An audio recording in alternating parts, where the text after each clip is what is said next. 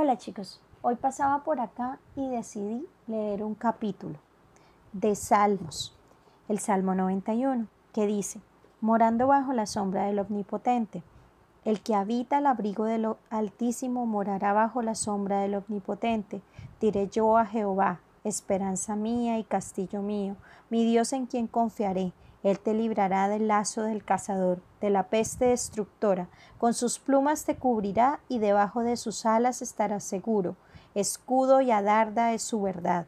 No temerás el terror nocturno, ni saeta que huele de día, ni pestilencia que anda en oscuridad, ni mortandad que en medio del día destruya.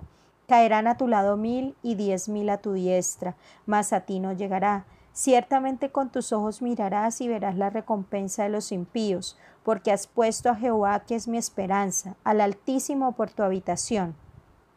No te sobrevendrá mal, ni plaga tocará tu morada, pues a sus ángeles mandará acerca de ti, que te guarden en todos tus caminos. En las manos te llevarán para que tu pie no tropiece en piedra. Sobre el león y el áspid pisarás. Hollarás al cachorro del león y al dragón. Por cuanto en mí ha puesto su amor, yo también lo libraré.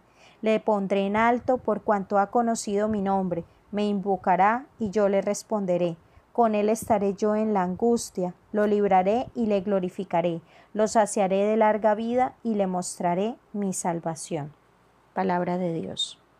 Ahora, si nos ponemos a observar bien lo que es este salmo, nos podemos dar cuenta que trae varias promesas. Una de ellas viene siendo, caerán a tu lado mil y diez mil a tu diestra, mas a ti no llegará.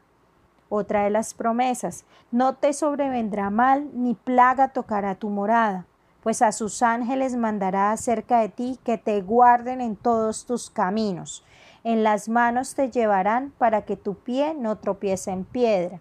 Y termina dando una respuesta y una promesa, como lo indica el versículo 15 y 16, que dice, me invocará y yo le responderé, con él estaré yo en la angustia, lo libraré y le glorificaré, lo saciaré de larga vida y le mostraré mi salvación.